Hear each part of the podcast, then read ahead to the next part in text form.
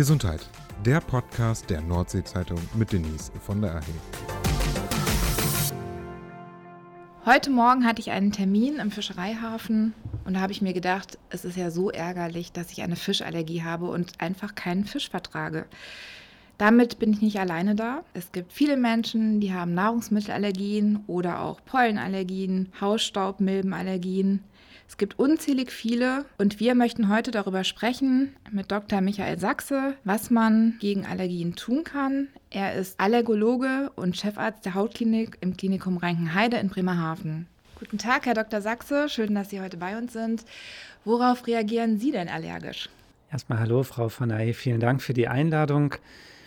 Gute Frage. Ich glaube, Bislang gibt es gar nicht so viel, auf das ich allergisch reagiere. Ähm, wenn ich nicht genug Zeit für unsere Patienten habe, weil so viel los ist, dann reagiere ich allergisch und wünschte mir, dass ich mehr Zeit habe. Aber ansonsten habe ich toi toi toi bislang keine Allergien. Das klingt gut. Viele Menschen haben da ja leider Pech, ähm, anders als Sie. Woran merke ich denn grundsätzlich, dass ich eine Allergie habe? Wie kann die sich äußern? Allergien können sich sehr vielfältig äußern. Es gibt unterschiedliche Organe, an denen sich eine Allergie zeigen kann, beispielsweise im Bereich der Atemwege. Die Patienten bemerken, dass sie Schnupfen haben, dass sie husten müssen, dass sie Auswurf haben oder dass die Atmung erschwert ist. Ähm, andere bemerken eine Allergie in den Augen, dass die Augen gerötet sind, dass sie jucken, dass man sich immer wieder ähm, an den Stellen über die Augen streichen muss. Und ich als Hautarzt sehe viele Menschen, die zu uns kommen, weil sie Reaktionen an der Haut haben. Das kann Rötung sein, das kann Juckreiz sein, das kann eine Schuppenbildung sein. Sie sehen, das ist sehr, sehr vielfältig und es hört dort nicht auf. Wir haben es beispielsweise auch bei Menschen, die allergisch im Magen-Darm-Trakt reagieren in Form von Durchfällen, Bauchschmerzen, Verstopfung. Also da ist es ganz wichtig, dass man von vielen Seiten diese allergischen Symptome abklärt und insofern auch interdisziplinär, also mit vielen anderen Fachrichtungen zusammenarbeitet. Es gibt ja unwahrscheinlich viele Allergien. Ähm, was sind denn die häufigsten? Können Sie uns da mal ein paar Beispiele geben, bitte? Es hängt davon ab, in welche Altersgruppe man schaut. Beispielsweise im Kindesalter ist eine der häufigsten Allergien, die wir sehen, im Zusammenhang mit Neurodermitis, also dass man entzündliche Hautveränderungen hat, die durch verschiedene Allergien getriggert werden. Es gibt Nahrungsmittelallergien, die im Kindesalter sehr häufig sein können, aber auch im Erwachsenenalter. Dann sehen wir Menschen, die unter Heuschnupfen oder Asthma leiden. Das ist also sehr vielfältig und es hängt davon ab, in welche Altersgruppe Sie gucken. Wenn ich jetzt beispielsweise Hautprobleme habe oder ich habe eher Probleme der Atemwege, wie entscheide ich mich da richtig, zu welchem Arzt ich gehe? Also wie finde ich den richtigen Mediziner? Das ist eine sehr gute Frage und ich glaube, es geht vielen Patienten genauso, dass sie nicht wissen, wo sie sich als erstes vorstellen. Ich empfehle immer, äh, zunächst sich bei seiner Hausärztin oder seinem Hausarzt vorzustellen. Die wissen in der Regel ganz genau, ob das dann eher ein Lungenfacharzt ist, weil man Beschwerden mit der Atmung hat oder ob man sich bei einem Hals-Nasen-Ohrenarzt vorstellt, weil ständig die Nase läuft oder die Augen entzündet sind, dann wäre auch ein Augenarzt sinnvoll. Also ich glaube, der Hausarzt als Lotse ist genau geeignet dafür und er schickt uns dann häufig auch diese Patienten, wenn es Veränderungen an der Haut gibt. Allergien sind ja sehr weit verbreitet. Viele Menschen leiden daran. Gibt es da Zahlen, also eine Einschätzung, wie viele Menschen in Deutschland eigentlich daran leiden? Ja, es hängt davon ab, welche Bereiche wir haben. Also ähm, je nachdem, bei welcher Erkrankung Sie gucken, sind es ja bis zu 20 Prozent der Patienten, die im Laufe ihres Lebens auch eine Allergie entwickeln können. Ähm, beispielsweise, wenn Sie gucken, Heuschnupfen sind es knapp 20 Prozent. Deutlich seltener sehen wir das im Zusammenhang mit Nahrungsmittelallergien. Da haben wir so knapp 4 bis 5 Prozent der Menschen, die im Laufe ihres Lebens mal eine Nahrungsmittelallergie entwickeln können. Und es gibt beispielsweise auch etwas, was uns ja sehr beschäftigt als Allergologen als Allergiespezialisten, das sind Menschen, die Bienen, also auf Bienen- oder Wespengift reagieren. Und das ist deutlich weniger, also knapp drei Prozent. Aber bei denen geht es tatsächlich um Leben und Tod. Wenn ich jetzt Heuschnupfen habe, ist es natürlich sehr nervig, ähm, auch sehr anstrengend. Ähm, aber gibt es auch Allergien, die richtig gefährlich werden können?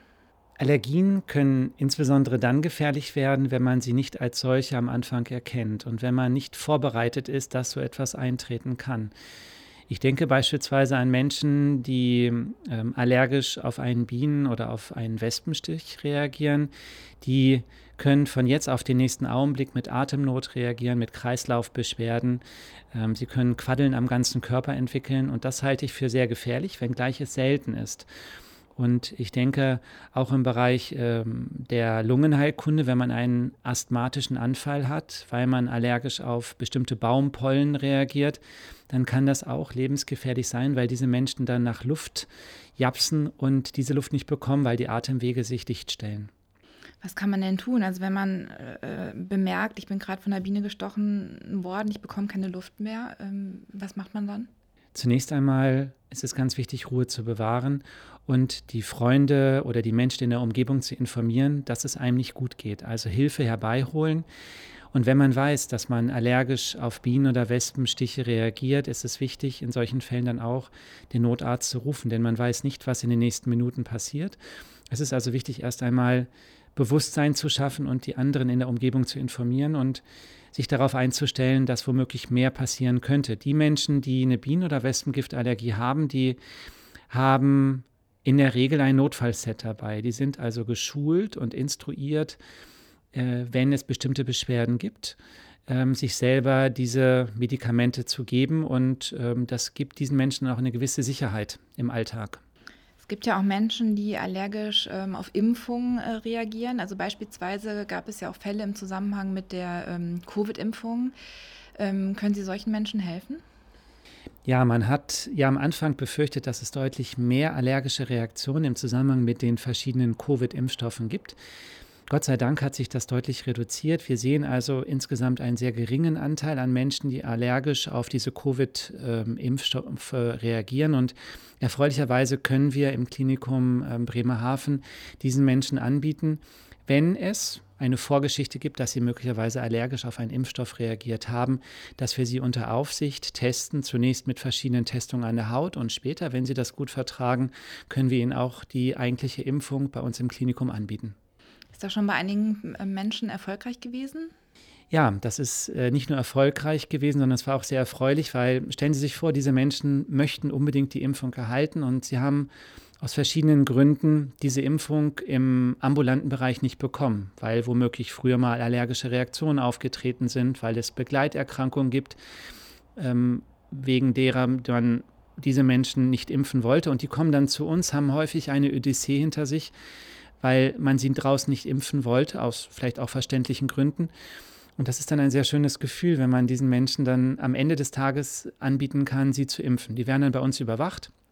Und äh, wenn dann alles gut geht, was bislang auch immer der Fall war, dann äh, können wir sie entlassen mit dem Gefühl, dass sie die erste Impfung hinter sich haben. Und das ist wirklich sehr erfreulich und ein schönes Gefühl. Das sind auf jeden Fall gute Nachrichten für Menschen, die auf äh, Covid-Impfstoffe allergisch reagieren. Ähm, wie kann man denn klassische Allergien behandeln? Also beispielsweise den Heuschnupfen. Gibt es da möglicherweise sogar eine Art Heilung? Oder wie kann man auch Menschen helfen, die jetzt diese Bienengiftallergie haben? Also kann man da irgendwas machen, um sie davon langfristig äh, zu befreien oder zumindest die Beschwerden stark zu lindern? Bei Menschen, die äh, unter Heuschnupfen leiden, ist ja häufig eine zugrunde liegende Substanz, ein Allergen, also beispielsweise Birkenpollen oder Gräserpollen, die Ursache.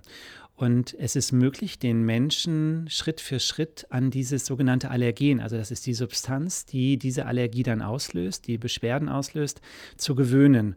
Und das läuft über einen längeren Zeitraum, über Monate, bei Menschen, die Bienen- und Wespengiftallergien haben, auch über Jahre. Und damit können wir erreichen, dass die Mehrzahl dieser Menschen, die dann diese sogenannte Hyposensibilisierung erhalten hat, dann auch wirklich einen späteren Bienen- oder Wespenstich gut vertragen. Das heißt, so wie Sie oder ich lediglich eine lokale Reaktion entwickeln, wo es vielleicht ein bisschen juckt, ein bisschen schmerzt, aber keine weiteren Symptome auftreten. Aber man braucht auf jeden Fall Geduld. Also wenn man nach einem Jahr sozusagen keine Energie mehr hätte dafür, dann würde das Ganze nichts bringen. Dann ermutigen wir diese Menschen und sagen, Mensch, das ist gut, dass Sie auf dem Weg sich begeben haben, sich zu hyposensibilisieren, aber halten Sie bitte noch durch, weil die eigentliche Schutzwirkung erst nach einem längeren Zeitraum erreicht wird und in der Regel gelingt es durch ein solches Gespräch, die Menschen auch davon zu überzeugen, dass sie den Weg weitergehen. Ja, ihr habt es gehört, es gibt also durchaus Möglichkeiten, Allergien gut zu behandeln.